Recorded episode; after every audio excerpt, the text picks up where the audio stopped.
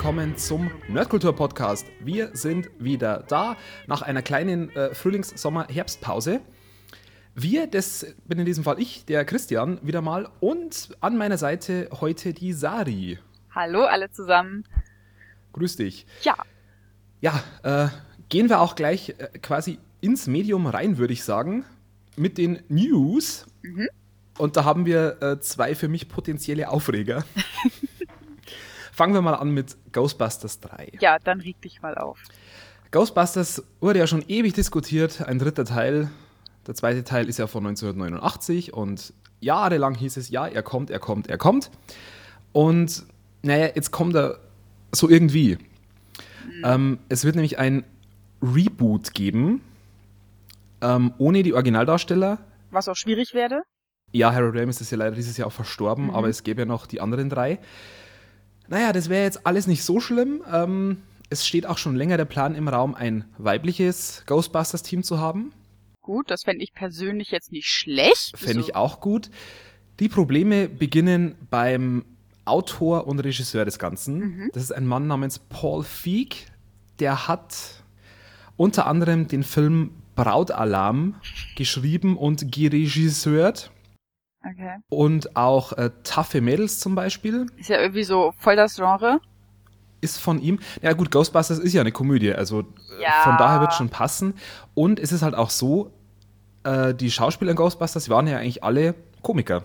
Ja, also, sicher, aber es ist für mich einfach immer noch ein anderes Genre, wenn man Frauenkomödien schreibt, sage ich jetzt mal ganz Ja, blöd. klar, und, und besonders da noch so, so schlechte, wie Braudalarm ja, zum Beispiel. Ja, genau, so schlechte, das ist es nämlich. Und das nächste Problem, ähm, es gibt noch keine offizielle Bestätigung, wer jetzt letztendlich mitspielen soll. Mhm. Aber. Du hast Vermutungen? Äh, nicht nur ich habe Vermutungen, sondern es wird stark favorisiert Kristen Wiig. Okay. Die bei Saturday Night Live dabei mhm. war und eben auch bei Brautalarm mitgespielt hat. Mhm. Die ich persönlich absolut unlustig finde, weil die immer exakt das, dieselbe Masche hat. Die hat immer denselben Blick, die hat immer denselben Tonfall. Okay. Und was ich noch viel, viel, viel, viel, viel, viel schlimmer finde, mhm. ist, dass offenbar Melissa McCarthy mitspielen soll. Okay. Das ist die sehr voluminöse Dame, eben auch aus Brautalarm. Ja, ich weiß. Und die hatte auch, glaube ich, Suki. Suki hat die gespielt aus Gilmore Girls, glaube ich, ne? Das weiß ich jetzt nicht. Ich weiß nur, dass sie erst kürzlich mit Tammy im Kino war. Und die Frau kann halt leider nur laut und nervig. Ja, das, das ist tatsächlich die aus Gilmore Girls. Ich persönlich mag die Serie ganz gerne. Da passt sie auch rein. Und ich glaube, Mike und Molly hat sie doch auch gemacht. Genau, da, ist, da spielt sie auch die Hauptrolle. Da ist sie auch ganz lustig, aber ich kann mir, ich, ich habe auch so ein bisschen die Vermutung, dass sie eigentlich nur diesen, diesen Charakter spielen kann, den sie halt in Gilmore Girls und auch in Mike und Molly so ein bisschen hat. Ja, also es, ich, ich meine, ich kenne sie jetzt aus Gilmore Girls nicht, in Mike und Molly ist sie ja noch etwas gemäßigter, sage ich mal. Aber zum Beispiel gab es diesen Film ich weiß gar nicht, wie der auf Deutsch hieß, Identity Theft hieß das Original, mhm. äh, wo sie quasi einem Mann die Identität klaut. Voll abgezockt. Voll abgezockt, Dankeschön. Ähm, ja, das ist auch nur Schreien und äh, nur, äh, uh, ich bin dick und fall rum und so und ja, also, diese Masche finde ich schrecklich. Da haben sie ihr, muss ich sagen, in Gilmore Girls doch eine etwas bessere Rolle gegeben. Da fand ich sie tatsächlich lustig. Da spielt sie eine Köchin. Okay. Ähm, und da wird eigentlich nicht so wirklich darauf eingegangen, dass sie jetzt dick ist, sag ich mal. Aber ich, ich ja, habe immer das so ein bisschen die Befürchtung, dass ähm, bei, so bei dem Regisseur halt auch eben dann darauf abgezielt wird, dass sie halt in Häkchen darauf reduziert wird, dass sie dick ist. Und ich finde, es muss nicht sein. Also, ja, aber scheinbar, sie scheint sich da recht wohl zu fühlen, weil sie ja eigentlich nur solche Rollen spielt. Ja, wie gesagt, also bei Gilmore Girls war es nicht ganz so schlimm, aber das Ja, gut, aber so Gilmore Girls ist ja auch ja, zehn Jahre her. Ja, und das ist auch eine sehr spezielle Serie, finde ich einfach. Also ja. das passt halt überhaupt nicht da rein. Also ich, ich befürchte, das wird halt sowas wie, ähm, ach Gott, wie heißt er, Kevin James, dann auch leider immer verkörpert ja. hat. Das der, der ist gut lustige, möglich. Also ich, ich, ich mag, ich, ich finde die Frau jetzt nicht unsympathisch wegen ihres Gewichts oder so, nein, sondern nein, wegen, cool wegen dieser äh, Präsenz, die sie einfach hat seit Brautalarm. Oder die ihr einfach auf den Leib gedrückt wird, sagen wir es Ja, ich, ich glaube, sie produziert teilweise die Filme selber. Also okay. ich glaube, sie hat da jetzt nicht unbedingt was dagegen. Ja, wann das Ganze kommen soll, steht natürlich noch nichts fest. Ich vermute mal irgendwie 2016, 2017 wird es dann soweit sein. Schauen wir mal. Mein persönlicher Wunsch wäre, dass man vielleicht Emma Stone da irgendwie reindrückt, aber okay. Ja, ich bin bei solchen Reboots eh immer ein bisschen skeptisch, vor allen Dingen, weil halt die Filme früher wirklich extrem gut waren und dann kommt auch noch das dazu, die werden natürlich jetzt alles mit CG machen. Ja, klar. Ähm, und da bin ich dann auch immer so ein bisschen skeptisch. Auch, wo ich noch später drauf kommen würde, Stichwort Alien zum Beispiel, ist ja auch wieder so eine Sache gewesen bei Alien 3 wo du das dann teilweise so eine Mischung aus CG und Puppen hattest und ich weiß nicht, die mhm. alten Filme, die Ghostbusters-Filme waren halt super cool, weil das alles so echt aussah. Also ich habe das als Kind ja auch wirklich geglaubt, als ich die gesehen habe. Klar, die CG-Effekte sind heute besser geworden, aber ich habe manchmal das Gefühl, die übertreiben es damit dann einfach. Ja. Also naja, muss man sehen, mal. was da dabei rauskommt. Die nächste Nummer. Mhm. Ähm, das DC-Filmuniversum. Ja. DC Comics ist ja schon seit längerem neidisch auf das, was Marvel geschafft hat mit ihrem Cinematic Universe. Ja. Zu Recht sind sie neidisch, denn was Marvel bisher, ich würde fast sagen, naja, fast makellos hinbekommen hat, haut bei DC halt so überhaupt nicht hin. Ja. Äh, der letzte Superman-Film, Man of Steel, war in meinen Augen eine absolute Katastrophe. Ich habe ihn immer noch nicht gesehen. Sowohl vom Skript her als auch vom ganzen Ton, mhm. von der Machart, von der Regie. Und ja, Warner Brothers steckt hinter diesem ganzen Ding. Äh, man kann sich ja auch vielleicht noch an das Green Lantern-Debakel zurückerinnern. Auch ein schrecklicher Film. Nun, jetzt will man bei Warner alles besser machen und mit dem Film Batman wie Superman, Dawn of Justice, mhm. ein ja, neues Filmuniversum starten. Um diesen Film gab es ja auch schon mehr als genug Trara. Äh, ich sage nur Ben Affleck als Batman, was mich persönlich, mich persönlich überhaupt nicht stört. Ja, ich, ähm, ich finde es immer so ein bisschen. Also bei Batman ist es nicht so schwierig, sich an neue Schauspieler zu gewöhnen, weil es ja keine Ahnung, wie viele Schauspieler schon gab, die den verkörpert haben. Also. Äh, tausend. Ja, genau, so gefühlt. genau. Ähm, mein Problem bei dem ganzen Ding ist, dass das wieder Zack Snyder macht und der führt Regie und Zack Snyder hat ja nur einmal versehentlich einen guten Film gemacht und ansonsten nur Müll.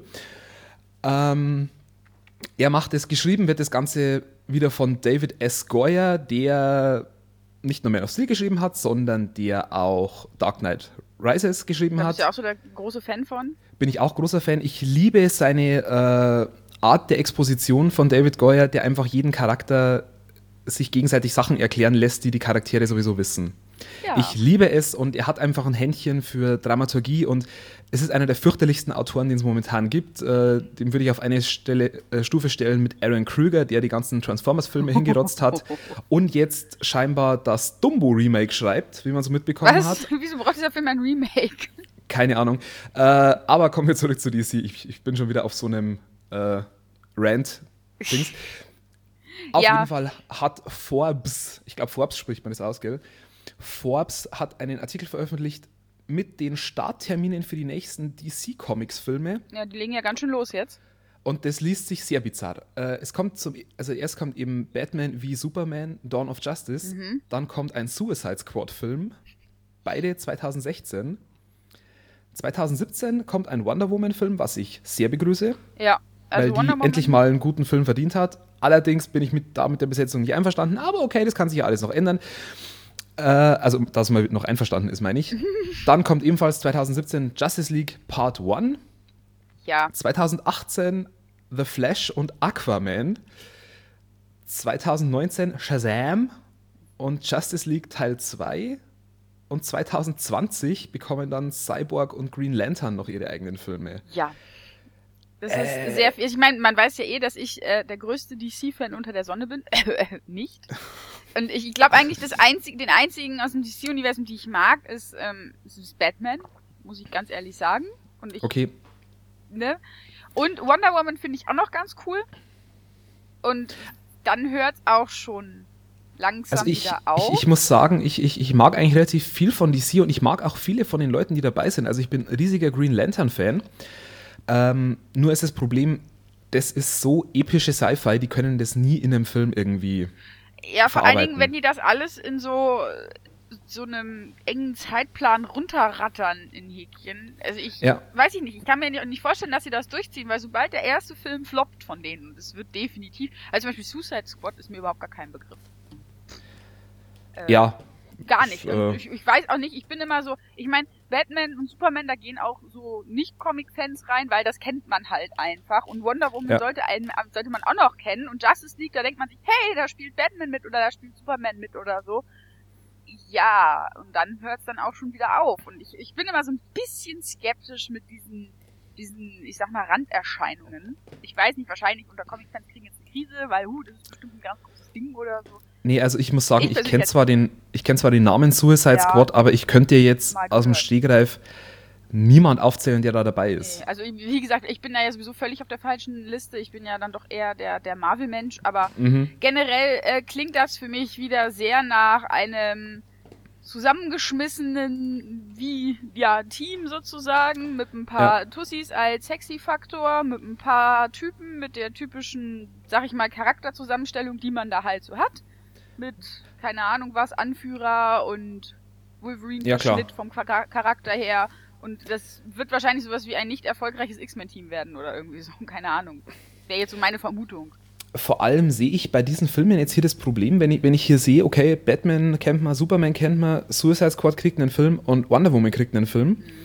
Und dann hat man wahrscheinlich dann die Aufgabe in diesem Justice League-Film, äh, den Flash, Aquaman, Shazam, Cyborg und Green Lantern einzuführen. Genau, bekannt zu machen sozusagen und damit die Leute sich denken, oh wie cool und jetzt gehe ich dann doch mal in den Film rein. Hm.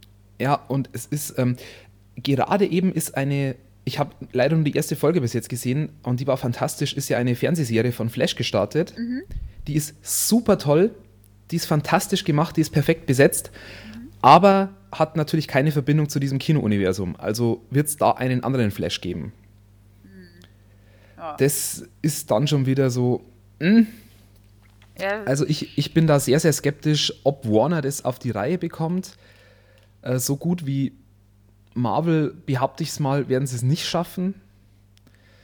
Ähm, es gibt schon erste Besetzungs-, ja, nicht Gerüchte, sondern sogar schon bestätigte Besetzungen okay. für die anderen Rollen. Zum Beispiel äh, wird äh, Dwayne Johnson, also The Rock, ja. wird ähm, Black Adam spielen mhm. im Shazam-Film. Das passt sehr gut. Mhm. Ansonsten haben wir eben Ben Affleck als Batman, Henry Cavill spielt wieder Superman, dann das Model Gal Gadot spielt Wonder Woman. Mhm. Und Jason Momoa, den man aus den ersten paar Folgen Game of Thrones kennt. Genau, ich wollte gerade sagen, Game of Thrones. Und als Conan, der wird Aquaman spielen. Okay. Jason Momoa, muss man kurz dazu sagen, ist Karl Drogo, ne? Aus Game of Thrones, bin ich da. Ähm, ja. Wenn der so heißt, dann ja. Ja. ja. Und ja, die anderen Leute kenne ich nicht, muss ich sagen. Ja, also gut, Jason Momoa ist heiß, ne? Den gucke ich mir gern an. Aquaman rennt ja auch immer halbnackt rum. Aber Jason äh. Momoa in blond und. Falls sie ihn blond machen, ich habe keine Ahnung. Also. Weiß man ja nicht. Was mein, anders könnte ich mir jetzt eher nicht vorstellen. Fände ich jetzt auch nicht schlimm, wenn sie ihn dunkelhaarig machen. Also ich, ich habe die Diskussion gab es ja auch bei Marvel, als sie irgendwie einen Charakter schwarz gemacht haben und der neue Tor in Hekin, also die Person, die jetzt den Hammer führt, ist ja auch weiblich, da ging es ja auch erstmal ab, aber ja, aber ich, ich, ich finde auch bei, dieser Weibli bei der weiblichen Tor war auch die Aufregung nicht so groß, wie ich eigentlich gedacht hätte. Nee, das stimmt. Ich weiß jetzt nicht, welchen Charakter haben sie denn schwarz gemacht, der früher weiß war. Äh, Captain America. Ja, genau, das war's. Und da haben sie sich auch alle aufgeregt, das fand ich aber eigentlich auch nicht schlimm. Ja, ich meine, das, das war ja eigentlich nur, nur logisch, dass Falcon irgendwann ja. die Rolle übernehmen kann. Also ja, genau. finde ich nicht tragisch. Ähm, gut, dann war das das mit den News, würde ich sagen. Lassen wir uns überraschen von den ganzen Das reicht Filmen. auch wieder. Genau, wir können natürlich noch nicht, gar nichts darüber sagen. Erstmal abwarten, wie schlecht Batman wie Superman wird. Lassen wir uns überraschen. Ich kann mir das leider nicht verkneifen. Und lässt dann dann irgendwie in zukünftigen Podcasts. Oh ja. Äh, kommen wir mal zum Medienkonsum. Ich weiß, du bist ganz heiß drauf, uns über Alien Isolation zu erzählen. Ja. Ja, wir haben jetzt seit einer Woche Alien Isolation. Also mein Freund hat sich's gekauft. Ich sitze entweder neben oder spiele auch mal selber. Ähm, Alien Isolation ist ein Survival-Horror-Game sozusagen.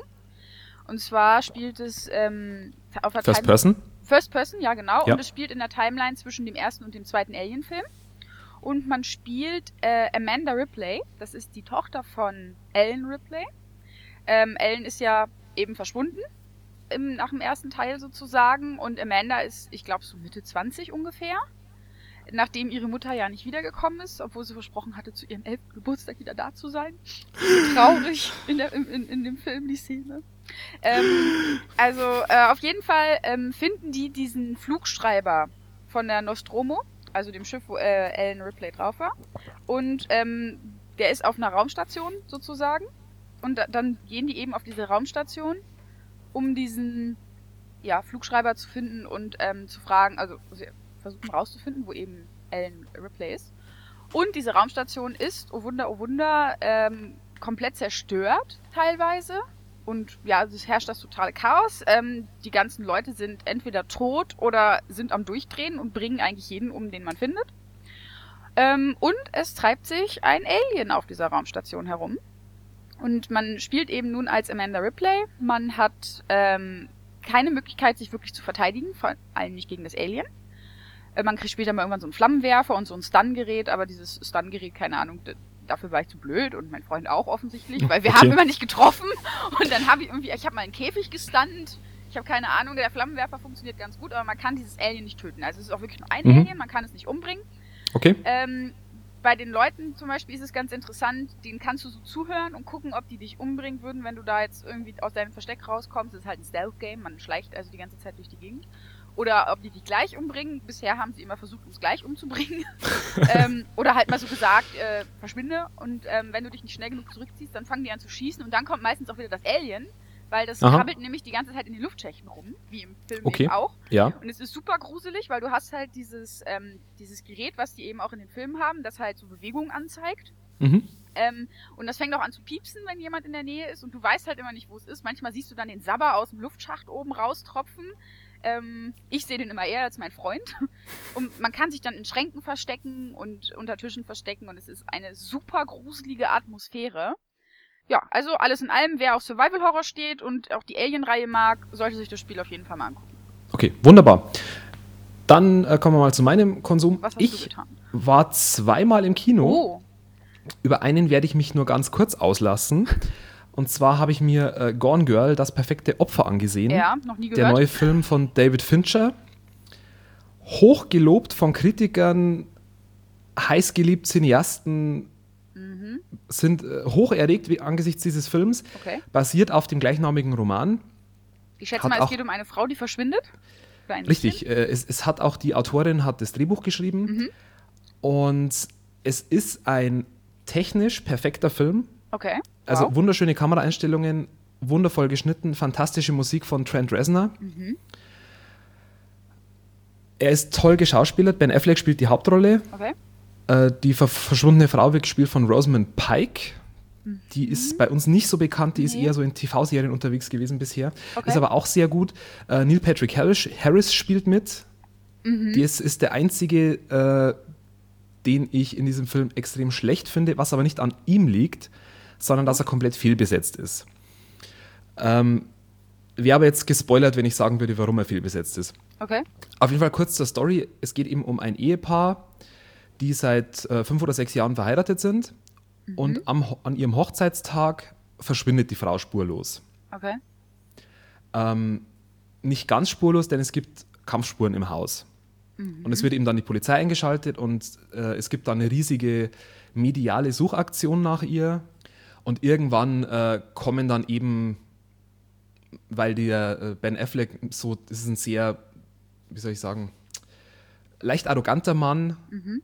Äh, der auch jetzt nicht so wahnsinnig erschüttert oder extrem traurig darüber wirkt, dass seine Frau weg ist. Also ähm, mhm. er, er präsentiert sich quasi öffentlich falsch in der medialen Wahrnehmung. Und gerät dann wahrscheinlich ins Visier der Polizei oder so als potenzieller Genau, also die, die Polizei, okay. äh, das ist eigentlich ganz nett, die Polizistin ist eigentlich sofort bei ihm und hat sofort Verständnis und ähm, glaubt ihm eigentlich auch, dass die Frau verschwunden ist. Aber langsam kommen eben dann Zweifel.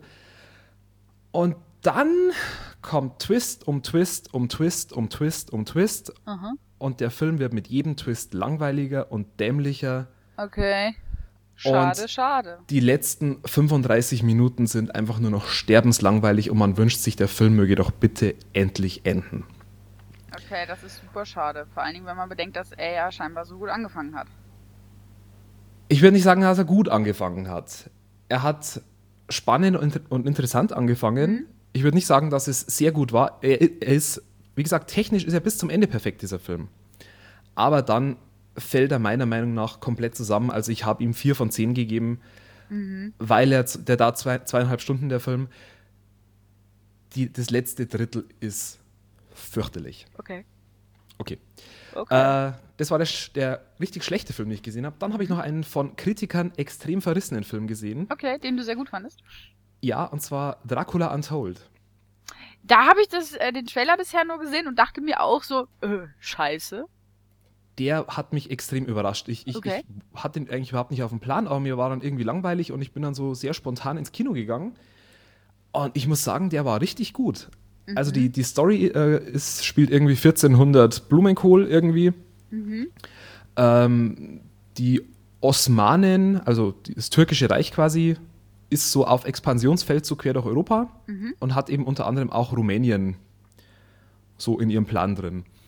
Und der Sultan lässt sich dann 1000 Jünglinge, wie sie es im Film sagen, geben. Also sie entführen im Prinzip 1000 Kinder, die sie zu Soldaten ausbilden.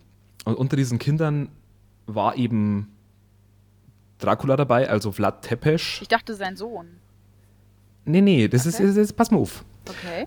Äh, der war eben da dabei, hat da gekämpft, ist da zu einem großen Krieger geworden, hat sich da auch diesen Spitznamen Sohn des Drachen verdient und eben auch dieses Vlad der Pfähler. Dann kehrt er eben zurück und ist quasi der, ja, er ist nicht König, äh, der Fürst von, von, äh, von, ja, in Rumänien eben, in, äh, in Transsilvanien ist er eben so eine Art Fürst. Und ähm, ja, Jahre später kommt der Sultan wieder. Er hat inzwischen selber ein Kind und der Sultan möchte eben dann wieder tausend Jünglinge haben. Und unter diesen Jünglingen ist eben auch Draculas Sohn. Ah, diesmal, okay, weil das war nämlich nur die Szene, die man im Trailer genau, gesehen hat. genau. Und ja, es kommt eben so, dass er diesen Sohn nicht unbedingt hergeben will, aber das würde natürlich bedeuten, dass die Türken in Transsilvanien einfallen und es Krieg gibt. Und ähm, ja, in einer relativen Kurzschlussaktion tötet er ein paar dieser Gesandten von diesem Sultan Ja. Der es dann natürlich sofort auf ihn abgesehen hat und er weiß eigentlich, sein Land ist verloren. Aber es gibt eine Legende, dass in den Bergen ein unsterbliches Monster lebt.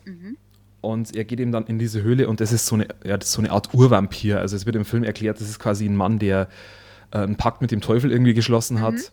Und deswegen ist er so eine Art Vampir. Und äh, es kommt eben dann so, dass sich Dracula die Kräfte von ihm geben lässt, mehr oder weniger. Ja. Also er wird quasi selbst zum Vampir, äh, bekommt aber gesagt, wenn er innerhalb von drei Tagen keinen beißt oder aussaugt, dann wird er wieder zum Menschen. Also er hat quasi drei Tage diese Kräfte, kann aber dann wieder zum Menschen werden. Okay. Und dann gibt es viele epische Fantasy-Schlachten und Ja, das sieht man ja auch schon im Ja. Trailer, dass da sehr also drauf gekloppt wird. es ist kein sehr kluger Film, es ist kein sehr großer Film, er hat ziemlich gute Effekte, muss man sagen. Ja. äh, coole Sprüche, sympathische Darsteller und Charaktere. Ähm, 92 Minuten, absolut perfekte Lauflänge für sowas. Äh, ist zu keiner Sekunde langweilig. Natürlich für extreme Dracula-Puristen die absolute Hölle, weil es natürlich Ja. mit der ganzen Story rumspinnt, wie es will.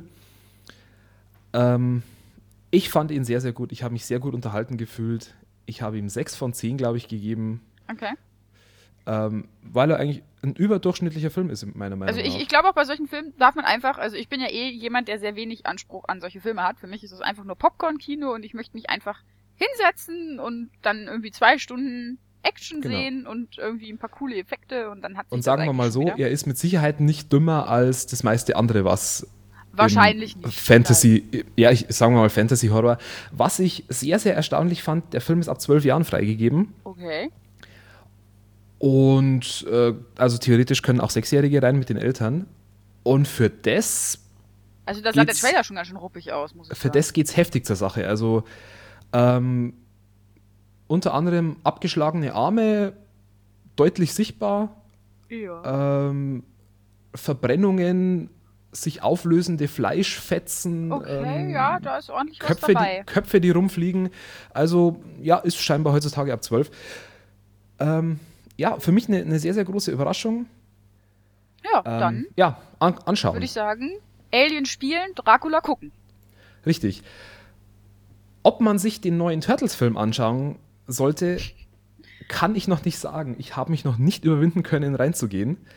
Ich wollte ihn mir eigentlich gestern in der, nee, vorgestern in der Vorpremiere ansehen. Aber äh, 10 Euro waren mir dann doch zu viel für Ja. einen Film, über den ich mich wahrscheinlich wahnsinnig aufrege. Warum komme ich jetzt auf die Turtles? Warum? Weil wir über die Turtles reden. Weil wir über die Turtles reden. Richtig, und zwar über die, nicht über irgendwelche Turtles, sondern über die Teenage Mutant Ninja Turtles beziehungsweise für uns alte Europäer die Teenage Mutant Hero Turtles. Mhm. Ein absoluter Klassiker des äh, Comic, Zeichentrick, Film, alles Merchandising-Monstrums. Mhm. Kann man so irgendwie sagen. Ja. Ja, die Turtles feiern ihr 30-jähriges Jubiläum dieses Jahr. Genau. Angefangen hat das Ganze als Comic von Kevin Eastman und Peter Laird. Ähm, war so ein bisschen, ja, ein Independent-Comic, schwarz-weiß, sehr düster, aber auch so ein bisschen eine Parodie auf Superhelden-Comics allgemein mhm. oder ja, Comics im weitesten Sinne, also Marvel, X-Men, solche Sachen. Ja, was sind die Turtles? Es sind mutierte Riesenschildkröten. Genau, die von einer und mutierten Ratte angeführt werden und unterrichtet werden sozusagen. Richtig, die vier Jungs, weil es sind ja Teenager, äh, Leonardo, jetzt hätte ich fast die Namen vergessen, oh Gott, oh Gott. Oh Gott. Leona Leonardo, Donatello, Michelangelo und Raphael. Genau. Benannt nach äh, Künstlern aus der Renaissance. Mhm. Ja, ja. Genau. Ähm, ja, ihr Meister ist, wie du gesagt hast, eine mutierte Ratte namens Splinter. Wo, wobei das ja eigentlich falsch ist. Man muss ja sagen, dass die, die Turtles tatsächlich keine Teenager-Jungs sind, sondern wirklich Schildkröten, die mutiert sind. Und der Meister Splinter ist ja ein Mensch, der mutiert ist. Ja, aber sie, aber sie, sind männliche Teenager-Kröten. Kröten. Also, also Jungs. Ja, aber ja, ich, genau. Ich meinte jetzt Jungs nicht in Bezug auf Menschen, sondern äh, mental. Äh, okay. Genau, und, und der Meister Splinter ist ja tatsächlich ein Mensch gewesen früher. Genau. Genau. Ja, und davon gab es ganz, ganz viele Serien, Filme, Comics. Richtig. Und Filme. Also Filme habe ich schon Richtig. erwähnt, ich meine Spiele. Äh, Spiele, ja, es, es gab sehr, sehr viel und vielleicht bleiben wir noch kurz bei den Comics, die erscheinen mhm. nämlich immer noch. Ja. Zwar mit Pausen, mit Pausen dazwischen, ja, sogar bei uns erfolgreich. Ähm, bei Panini erscheinen die bei uns. Und okay. zwar gibt es momentan, ähm, läuft eine äh, Teenage Mutant Ninja Turtles Comicreihe, die mitgeschrieben wird von Peter Laird, also dem Urerfinder, sage ich mal. Mhm. Kevin Eastman ist mittlerweile nicht mehr beteiligt, der hat die Rechte an Laird verkauft. Aha. Und es gibt noch eine zweite Comicserie, die basiert auf der aktuellen Nickelodeon-Serie. Genau, das, ich würde sagen, wir, wir rollen das Ganze mal von Anfang auf, bevor wir jetzt zur aktuellen Serie kommen. Richtig, ich wollte jetzt nur die Comics noch schnell mhm. abschließen und dann fangen wir mal mit den Zeichentrickserien an, weil da dürften sie wahrscheinlich die meisten herkennen. Genau, weil die Comics anfangs waren ja auch sehr, sehr anders, sehr düster. Es waren, sie hatten alle rote äh, Masken zum Beispiel. Ja. Man konnte sie also fast eigentlich nicht unterscheiden. Da hatten sie in den Comics auch diese, wie in der, in der Serie, diese, dieses Emblem, wo dann der Anfangsbuchstabe drauf stand am Bauch? Nee, zufällig? nee hatten, hatten sie nicht. Nee, Nur also, an den Waffen quasi konntest du sie ich, ich, ich weiß, in den Comics hatten sie diese äh, roten genau. Augenbinden. Äh, was sehr schön ist übrigens, kurze Anekdote vielleicht, in den aktuellen Comics, also quasi zum, zum Neustart dieser Comics von Peter Laird, haben sie am Anfang auch die, die roten, also äh, alle eine rote äh, Maske auf und in irgendeinem Band bekommen sie dann von Splinter zur Belohnung verschiedene Farben. Ah. Die quasi äh, ihre außer, außer ihren, ihren, Charakter, ja genau, ihren Charakter widerspiegeln sollen, so ungefähr. Also das fand ich eigentlich ganz nett, dass sie in Rot angefangen haben bei diesem ja. Reboot und dann die anderen Masken bekommen. Genau. Okay, genau. So, du hast schon komische Symbole angesprochen. Ja. Ähm, heutzutage wird es wahrscheinlich den ultimativen Shitstorm geben, wenn man aus dieser relativ düsteren Vorlage eine der buntesten und quietschigsten Zeichentrickserien der 80er Jahre macht. Ja. Und zwar eben Teenage Mutant Hero Turtles bei uns. Genau. Da muss man auch mal ganz ehrlich ähm, nochmal ein Lob an übrigens äh, den Herrn Zander aussprechen. Weil an den Frank ein, Zander? Der, weil er nämlich ein ganz, ganz großartiges Intro-Lied geschaffen hat, finde ich, für die Turtles. Oh ja. Das ist eines der besten Intros ähm, die, äh, zu der Zeit für Cartoons. Also ja. richtig, richtig cool. Und ja, und dann geht's auch schon los. Die Turtles-Serie, das ist ja auch so meine Jugend sozusagen. Damals war es ja auch so, dass die alle gleich ausgesehen haben im Prinzip und man sie eben nur an diesen Masken unterscheiden konnte und an ihren Charakterzügen und Waffen. Mhm. Ähm, wenn ich, ich habe mir letztens mal wieder Folgen angeguckt, tatsächlich. Ja. Ähm, ja. Mittlerweile würde ich es vielleicht nicht mehr so gut finden wie noch mit, keine Ahnung, zehn Jahren. Also ich habe, ähm, glaube ich, vier Staffeln auf DVD. Ich habe so meine Probleme da durchzukommen. Ja, es ist, es ist halt wirklich sehr 80er, ne? Also auch die Sprüche und ähm, ja, und es, was, was ja. frappierend auffällt, ist die, der extreme Unterschied äh, in der Animationsqualität zwischen Intro und der Serie selbst. das Intro ist super cool animiert und die Serie ist dann halt so. Mm. Ja, also es ist, ähm, ja. das war aber eigentlich bei allen Serien so. Also wenn man an, Thundercats zum Beispiel auch zurückdenkt, ja. das Intro der absolute Wahnsinn und, und in der Silverhawks Serie. und so. Ja, also gut, ja. aber halt einfach, das Intro hat man auch öfter benutzen können. Genau. Nein, also an sich ist die Serie immer noch ganz nett. Es ist halt äh, halt eine, ich sag mal, ich glaube, gab es überhaupt eine richtige Hauptstory? Ich meine, die Serie, die lief ja ewig, die lief ja fast zehn Jahre. Genau, die lief gab's, von 87 bis 96. Genau, gab es eine, gab's eine Story, die über wir machen Shredder ähm, platt hinausgeht? Oder? Zu Anfang, soweit ich weiß, nicht. Ich glaube, am Schluss gab es dann mal ähm, eine äh, relativ vielteilige Episoden, sage ich mal. Okay. Die dann den, äh, zum Schluss daraus, die dann einen längeren Handlungsstrang hatten, soweit ich weiß. Okay. Also, ähm, ja, ich, ich glaube, die Serie war auch relativ, also vor allen Dingen im Vergleich ähm, zum Comic relativ abgeschwächt. Ähm, was ja, auch die Brutalität natürlich angeht. Und ja, im Prinzip ist es wirklich so, dass die eigentlich die ganze Zeit nur gegen Splinter, äh, Quatsch, gegen Splinter sag ich schon, gegen Shredder, oh Gott, gegen Shredder kämpfen und gegen seinen Food Clan da und ähm, natürlich gegen Bebop und Rocksteady. Ja. Die ich später auch nochmal zurückkommen werde, die nämlich sehr, sehr cool waren. Ähm, und April, die Reporterin, die übrigens auch äh, in, zumindest in der Serie wesentlich älter ist als die Jungs, ähm, die Damsel in Distress ist die ganze Zeit. Also was, was immer so ein bisschen, was, ja, nicht lustig will ich jetzt nicht sagen, aber ja. Ja, ähm, ich verstehe schon. Dann gab es noch den, den schönen, äh, den schönen Schlachtruf, will ich jetzt mal sagen, Kawabanga. Ja, das war ja, war ja damals in aller Munde. Genau. Ich erinnere mich noch daran, wie wir dann Kawabanga schreiend über den Schulhof gerannt sind in den Pausen. Ja, das weiß ich auch noch. Ähm, ja. Und ansonsten, es ist halt eine Kinderserie, muss man so sagen. Es ist eine, eine, eine Kinderserie auf 80er-Jahre-Niveau, wo die ja alle immer eher so einen, ich sag mal, belehrenden Unterton hatten. Das man, stimmt, ja. Wenn es nicht so extrem war wie Captain Planet, dann war es doch wenigstens relativ ja. Aber ich glaube, so dieses, äh, wir erzählen euch am Schluss nochmal die Moral von der Geschichte, gab es, glaube ich, nicht, oder? Nein, das hatten tatsächlich eher nur, da erinnere ich mich eher an Captain Planet. Die hatten immer so, so ein belehrendes Ding am Ende. Und die, und die ganzen Filmation-Sachen, also Marshall Bravestar, He-Man, She-Ra und so, die ja, hatten das und, noch. Ja, und ähm, Dings, Silverhawks hat immer, das fand ich mal ganz niedlich, die haben dann immer ähm, so ein bisschen was über das Universum erzählt und haben einem dann ah, okay. ein bisschen was beigebracht. Da hat sich dann dieser kleine, dieses, dieser Außerirdische aus dem Team dann irgendwie in so einen Computer reingesetzt oder sowas. Mhm. Und dann musste er Fragen beantworten und man konnte dann, dann so mitmachen. Aber für okay. sowas gibt es ja heute ganze Serien, Akadora, The Explorer und so. Also, ja. das braucht man nicht also, mehr.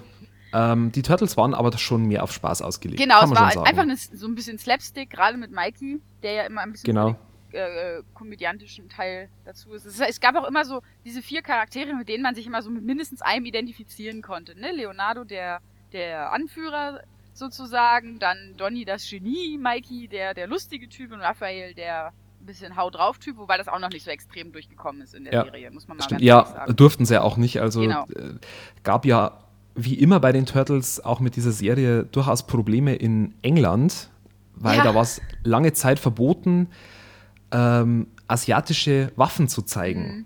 Also auch in Spielfilmen, die teilweise 18er Freigaben hatten, wurde sowas entfernt. Also das okay. war in England ne, in den 80ern ganz, ganz schlimm. Da durften eben keine äh, Nunchakus gezeigt werden oder sonst was. Weshalb Mikey auch diesen komischen Enterhaken die meiste Zeit benutzt in der ja. Zeichentrickserie. Also seine Nunchakus nimmt er eigentlich, glaube ich, nie her in der Serie, mhm. sondern fummelt in der Regel mit diesem komischen Enterhaken rum. Ja, also generell würde ich sagen, die Serie ist für Nostalgiker sicher ganz niedlich. Für Neueinsteiger würde ich eher andere Serien. Gut, dann kommen wir zur nächsten Serie. Zur nächsten Zeichentrickserie kommen wir Zeichentrickserie, mal. Okay. Ich sage jetzt bewusst Zeichentrickserie, weil es gibt noch was anderes, aber das schieben wir am besten bei den Filmen mit rein. Okay. Es gibt noch eine zweite Zeichentrickserie, mhm. die von 2003 bis 2009 lief. Ja. Und zwar hieß die Teenage Mutant Ninja Turtles, dann auch bei uns. Ja. Genau. Ähm, also, hält sich. Da habe ich sogar ein bisschen was von gesehen. Ich habe auch ein paar Folgen gesehen, ja. Und ähm, die ist auf jeden Fall wesentlich moderner natürlich gezeichnet, kantiger.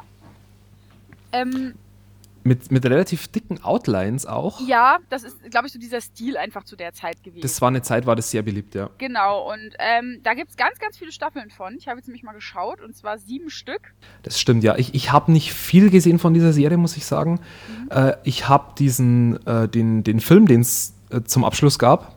Ja. Äh, Turtles Forever gesehen. Ja.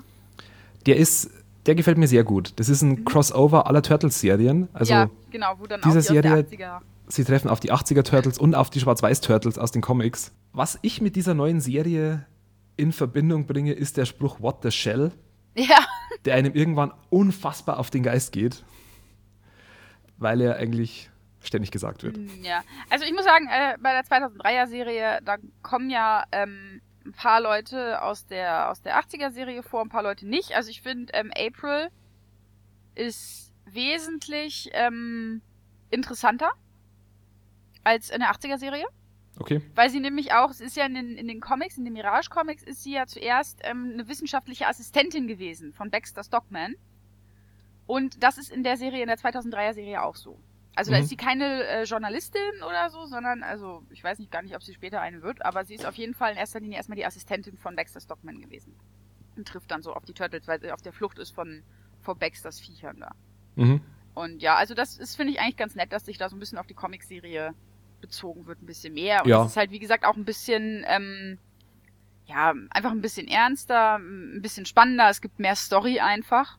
Weniger erwachsen wird's in der aktuellsten Iteration mhm. der Teenage Mutant Ninja Turtles und zwar in Nickelodeons Teenage Mutant Ninja Turtles.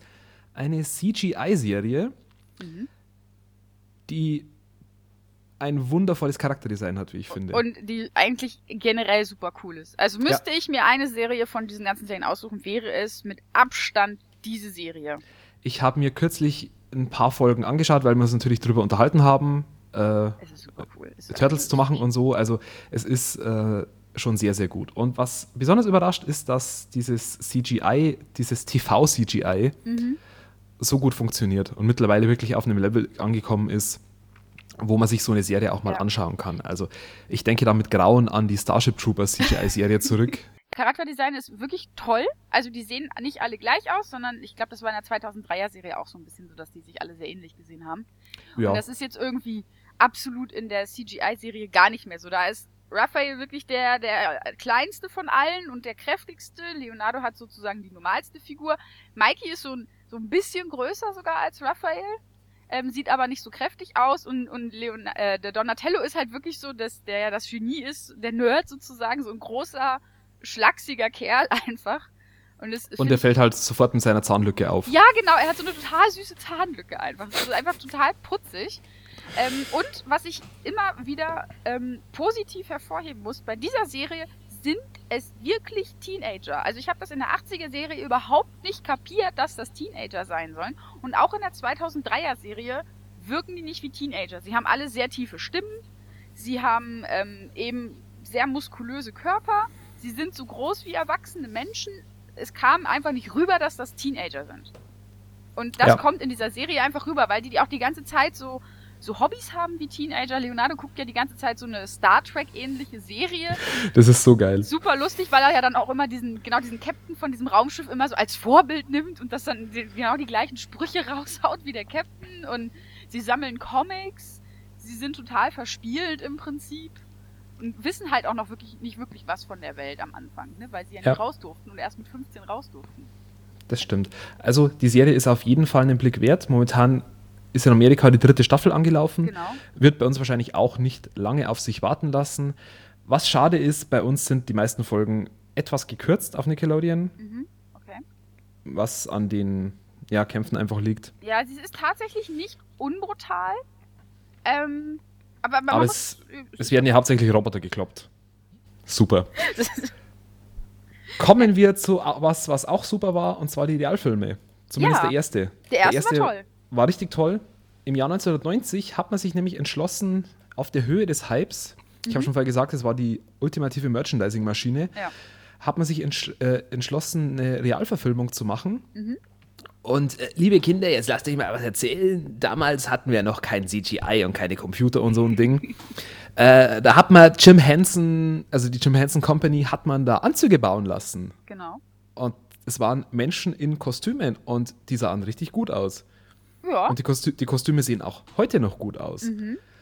Und ähm, waren auch sehr gut, äh, sage ich mal, von den Gesichtsanimationen her, also animatronisch sehr gut umgesetzt. Genau.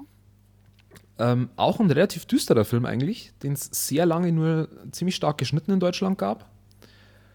Ähm, mittlerweile gibt es ihn aber auch in seiner Urversion bei uns. Ähm, ist im Prinzip die normale Origin-Story der Turtles eben. Genau, ja. Ähm, und der Kampf gegen den Shredder, natürlich äh, sind die Kämpfe gegen den Foot Clan und so ziemlich abgeschwächt für den Film, aber hat, glaube ich, auch mit diesem England-Problem damals zu tun. Ja. Also es gab, gab wegen den Turtles riesengroße Aufregung eigentlich in England von Eltern und so, aber mhm. darauf wollen wir jetzt nicht zu groß eingehen. Ich erwähne es nur, weil es dann ein Jahr später eine Fortsetzung gab. Turtles 2, das Geheimnis des Us. Wollen wir nicht erstmal den Dings dazwischen schieben, die Serie? Die kommt später. Die kommt später sogar. Die kommt viel Us, später. Naja, die anderen Turtles-Filme muss man jetzt eigentlich nicht mehr so unbedingt erwähnen, fast, weil. Die andere Serie kommt viel, viel später. Ah. Also 91 kam Turtles 2, ähm, sehr viel mehr auf Slapstick ausgelegt, mit sehr peinlichen Soundeffekten drin, aber irgendwie auch noch ein cooler Film, unter anderem mit dem äh, berühmt-berüchtigten Ninja-Rap von Vanilla Ice. Ja. Äh, ich mag den Film immer noch, aber es ist schon etwas komisch, dass sie alle Waffen haben und dann aber mit Würsten werfen und so, also. Und die ja. große Enttäuschung damals, man hat auf Bebop, Bebop und Rocksteady ja. gewartet und stattdessen gab es einen Hund und eine Schnappschildkröte namens Reza und ich weiß nicht mehr, wie der hieß. Ist er Spike? Der, war das damals? Es kann sein, dass es Spike hieß. Weil ja. der kommt nämlich tatsächlich auch in der CG-Serie vor. Mhm. Ähm, und übrigens kommen da jetzt auch Bebop und Rocksteady. Ja. Da freue ich mich auch schon sehr drauf. Schön. Genau, dann gab es noch einen dritten Film, mhm. ähm, bei dem die Turtles durch die Zeit reisen ins feudale Japan. Ja ein Film, den man eigentlich vergessen kann, hat zwar auch so zwei, drei ganz nette Momente insgesamt, aber mhm. leider Zeitverschwendung. Und dann mit diesen Kulissen, die von dem Film übrig waren und mit ein bisschen äh, Krempel, der noch rumlag, man muss auch sagen, die Kostüme wurden immer schlechter, ähm, kam dann irgendwann eine Serie namens Ninja Turtles The Next Mutation, mhm. beziehungsweise auf Deutsch hieß das Ganze Die Ninja Turtles. Produziert von Haim Saban, dem Meister des Kindertrash-Fernsehens. Der hat auch Power Rangers äh, ja. zu uns gebracht. Aber Kam dann eben diese Realserie, äh, die eine ganze Staffel überlebt hat, 26 Episoden. Äh, ja. ja. Mit einem weiblichen Turtle natürlich, den man ja auch noch einbauen musste. Genau, der es, kam, Brüste es kam, hatte, super toll. Es kam eine fünfte Turtlein dazu, mhm. nämlich Venus de Milo. Furchtbar. Äh, ja, äh, ich finde sie eigentlich ganz witzig. Äh, Die es Fans hassen sie, glaube ich. Das, ich glaube, es gibt kaum einen Charakter, der so verhasst ist im Fan wie sie. Äh, ich, so, ich meinte mit witzig jetzt eigentlich so die Serie an sich. äh, sie nervt, weil sie eben auch Zauberkräfte hat und lauter so ja, ein Blödsinn. Ähm, halt. Und sie ist immer so ja. ein bisschen, also sie hat auch dann ja auch noch Blau als Farbe und wie Leonardo. Ja. Und es gibt eine sehr schöne Crossover-Episode mit den Power Rangers in Space. Ja. die ein Meisterwerk des Absurdi Absurden ist. Äh, ja, das war Ninja Turtles The Next Mutation. Ich wollte es jetzt erst sagen, weil es eben nach den Realfilmen gekommen ist. Okay. Dann gab es noch einen Kinofilm. Ja, der sehr gut war. Der sehr gut war, der war, wann war der? 2007? Ja, 2007. 2007 gab es, genau, TMNT hieß der. Ähm, das war ja, nämlich CG das 25. Jubiläum irgendwie, deswegen ah, okay. das gemacht. CG animiert, ein sehr netter Film, leider etwas in Vergessenheit geraten ähm, basiert auf den, ja, auf Ideen aus den Zeichentrickserien, sagen wir es mal mhm. so. So von, von, von den Charakteren her. Ähm, hat einen relativ netten Twist eigentlich, wie ich finde, den ich jetzt nicht mhm. verraten will. Äh, sehr viele coole Monster. Ja, ja, Und, und allein schon, äh, was ganz cool ist, dass, dass äh, Donny in in, äh, für ein Callcenter arbeitet und Leuten bei ihren Computerproblemen hilft und Mikey als riesen Schildkröte verkleidet auf Kindergeburtstagen auftritt. Das ist einfach das Beste überhaupt. Ja, das stimmt. Äh, was eigentlich am erwähnenswertesten ist, ist die sehr prominente Sprecherbesetzung. So haben wir zum Beispiel Chris Evans, der spricht Casey Jones. Chris Evans kennt man als Captain America. Genau. Dann April wird von Sarah Michelle Gellar gesprochen, die natürlich Buffy war. Mhm. Der Hauptbösewicht wird von Patrick Stewart gesprochen. Okay. Also Captain Picard quasi. Und Raphael wird von Nolan North gesprochen, den man aus jedem Videospiel ever kennt. ja. Alle. Genau, ja, es Ja, ist. äh, aber Videospiel ist ja auch ein ganz gutes Stichwort, weil da gab es ja auch ganz viel. Da gab es Tausende. Millionen, Gefühlt. Gefühlt Millionen. Äh, was war denn dein Lieblings-Turtles-Spiel? Turtles in Time für den SNES. Okay, ich habe Turtles in Time nie gespielt. Okay. Ich kenne nur das, das schlechte Reshelled Remake. Mein Favorit war, muss ich sagen, Turtles 2 auf dem Game Boy. Mhm. Ein sehr hässliches, aber sehr gutes Jump'n'Run war das. Äh, ich glaube, Fall of the Foot Clan hieß das Ding. Nee, Back, Back from the Sewers hieß Mhm. das. Äh, äh, Fall of the Foot Clan war auch nicht schlecht, aber es war ein bisschen sehr klobig. Ja, wie gesagt, es gab sehr, sehr viele Spiele. Äh, hat angefangen auf dem NES mit einem relativ komischen, das hatte so eine seltsame Oberwelt und dann Mhm. so Side-Scrolling-Passagen. Wir werden jetzt hier nicht alle Spiele durcharbeiten, Oh da Gott, sitzen nein. wir in, in, in äh, Tagen noch da.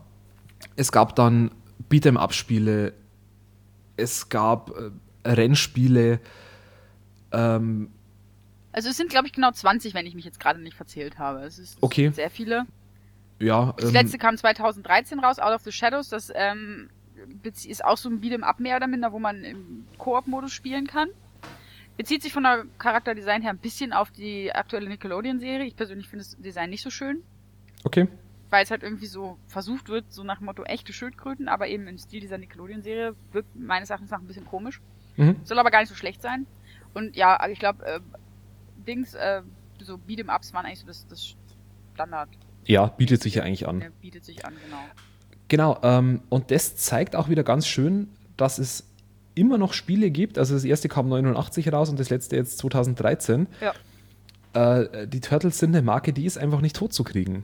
Ja, das stimmt. Äh, ich glaube, auch der Kinofilm wird es nicht schaffen, sie zu töten. Nein, auch nicht, wenn er von Michael Bay ist. Auch dann nicht. Ähm, ja, ähm, es gab vor, im Vorfeld schon viel Aufregung darüber. Er wird eben, wurde von Michael Bay produziert, der Film. Ja. Äh, er hat mal auf irgendeiner Comic-Con oder irgendeiner anderen Con hat er mal äh, gesagt, ja, ja, die Turtles sind ja Aliens. Ja, genau. Erst waren sie ja Aliens und dann gab es einen riesen Shitstorm. Ja, er war, er war glaube ich, auch der festen Überzeugung, dass sie Aliens sind. Also Das ist ich, natürlich ich super, wenn man darüber einen Film machen möchte und keine Ahnung weiß von der Materie er hat. sich, ja, er hat ihn ja nur produziert, also, naja. Vor allen Dingen, weil sie ja auch Ähm. Teenage Mutant Ninja Turtles heißen. Dann kann man das ja auch überhaupt nicht ableiten vom Namen her. Ich- Das ist ganz nein, schwer. Kann man auch nicht. Ganz schwer. Ja, richtig. Ja, Äh, mir persönlich genau. ist einfach nur so ein arroganter Spruch auf den Sack gegangen, den er wohl mal gebracht hat, von wegen, ja, es ist doch egal, wie scheiße der Film ist, ihr werdet ihn euch eh alle angucken. ja, das ist aber Michael Bay. Ja, das war aber für mich so ein Grund, so Ja, ja, zu sagen, eigentlich, dass ich da gar nicht erst reingehe. Ähm, ja, das Design ist sehr, sehr anders. Ich finde, sie haben zu viel Schrott an sich dranhängen. Das ist so dieses äh, Transformers-Geklappere. Ja, es, es geht. Also ich finde teilweise dass dieses Bambusrollo, das ich glaube Leonardo vorne an der Brust hat, irgendwie so ein bisschen überflüssig. Ähm, ich finde es aber ganz nett, dass das jetzt nicht irgendwelche, ich sag mal, normalen Sachen sind. Also so, so als ob sie quasi im Laden eingekauft hätten, sondern wie- Schrott aussieht. Ähm, und ich finde es ganz nett, dass, dass, dass sie halt auch wieder ein bisschen unterschiedlich aussehen. Und dass sie halt, ähm, ja, dass zum Beispiel Donny auch so Gadgets und so eine Brille hat, der glaube ich auf. Das finde ich eigentlich ganz nett. Ich glaube, die meisten Fans haben sich über die Lippen aufgeregt. Dass sie alle so ja, es, haben. ich, ich finde, das, das Gesichtsdesign ist, ähm, Ich, ist überhaupt nicht mein Fall. ich weiß nicht, ob man sich nicht dran gewöhnen kann, wenn man den Film guckt. Ich habe keine Ahnung. Äh, man hat ja anscheinend nicht viel Gelegenheit, sich dran zu gewöhnen, Man sieht sie äh, ja nicht so oft, ja. da es ja scheinbar äh, über 40 Minuten dauert, bis sie überhaupt mal kommen. Ja, was irgendwie total Aber okay. bescheuert ist. Also es ist für mich auf jeden Fall kein Grund, ins Kino Ja, zu gehen. also Ich- vielleicht, ich, ich bin noch mit mir am Hadern, ob ich vielleicht am Montag, am Kinotag reingehe, wenn es dann nicht ganz so teuer ist. Es kann tatsächlich sein, dass ich am, äh, am 2.11. reingehe, weil da meine äh, Turtles-Freundin sozusagen hier ist. Und es Okay. kann sein, dass, dass wir uns dann spontan überlegen, reinzugehen. Aber ich, ich glaube wirklich fast, dass sich das echt nicht lohnt bei dem Film. Dass man Ja, also einfach ich, auf ich die DVD glaube, ich werde mir den dann irgendwann mal äh, aus der Videothek holen, in 2D schön daheim. Äh, da kann ich danach Pausen machen, wenn es zu anstrengend wird. Ja, Ähm, oder vorspulen. nee, also vorspulen geht ja mal gar nicht. Ja, genau. Weiterer äh, Kritikfaktor ist natürlich, dass Megan Fox mitspielt. Was mich ein bisschen wundert. Ich dachte eigentlich, sie und Michael Bay sind sich nicht so grün. Ja, sie hat ja Michael Bay mal Als als, äh, als einen ehemaligen deutschen Diktator bezeichnet. Ach, als Hitler sogar. Das ist ja auch schön. Ja, ja. Ich dachte als Nazi wenigstens. Hitler ist ja noch besser. Nee, sie hat, glaube ich, direkt gesagt, er ist wie Hitler. Okay. okay. Ja, schön. Also es ähm, wundert mich eigentlich, dass er sie noch einstellt, aber vielleicht hat er auch niemand anders gehabt, ich weiß es nicht. Ja, es ist, ich, ich wundere mich auch, dass Megan Fox immer noch so eine Sache ist. Ja, keine Ahnung. Ich fürchte halt auch, dass dann die April O'Neil nicht gerade sehr tough sein wird, wenn. Ich würde mal sagen, wir kommen zum Ende. Wir ja. haben, glaube ich, die Turtles adäquat abgefrühstückt. Genau. Wer einsteigen will, sollte es mit der neuen CG-Serie tun. Ich glaube, ja. die, die 2003-Serie ist auch zu lang. Oder sehr, mit den Comics. Oder mit den Comics, natürlich. Ja. Also. Die, äh, es gibt, glaube ich, hm, vier Bände bis jetzt. Lohnt sich auf jeden Fall. Also Turtles ist eine super coole Serie, ähm, die Spaß macht, die spannend ist. Ja. Wenn man nichts gegen mutierte Tiere hat, dann. Ach, wer hat das schon? Ich meine, das sind Ninjas, hallo, das ist doch super cool. Eben, und Turtles und Heroes und, und, und äh, Teenager. Okay. Genau. Äh, ja. Dann ja. kommen wir mal zum Ende dieses Nerdkultur-Podcasts. Ja. Kommen wir mal dahin. Ja, und das Sag. ist ja meistens so das Ding, wie man ans Ende kommt. Ja, dann machen wir jetzt einfach Schluss und hoffen auf ganz viele ähm, Kommentare und Vorschläge. Was wünscht ihr euch? Worüber sollen wir lästern, reden, diskutieren? Wir lästern nicht. Wir lästern nicht, wir stellen fest. Wir, wir machen Prognosen. genau, und Analysen. Und ja, genau. Analysen von nicht existenten Sachen. Genau, aber was interessiert euch? Was wollt ihr hören? Und schreibt doch einfach. Richtig. Und, und wehe, einer schreibt Dark Knight Rises. genau, merkt euch einfach alles, was Christian total doof findet und ähm, das mhm. nehmen wir dann. Mhm, genau. Gut. Also quasi, äh, äh, ja, gut, ich will jetzt da nicht noch äh, Vorlagen liefern. Ich bedanke mich bei dir fürs Hier sein. Ich bedanke mich fürs dabei sein dürfen und ich würde sagen, bis zum nächsten Mal. Sehr schön, bis zum nächsten Mal. Ciao. Und tschüss.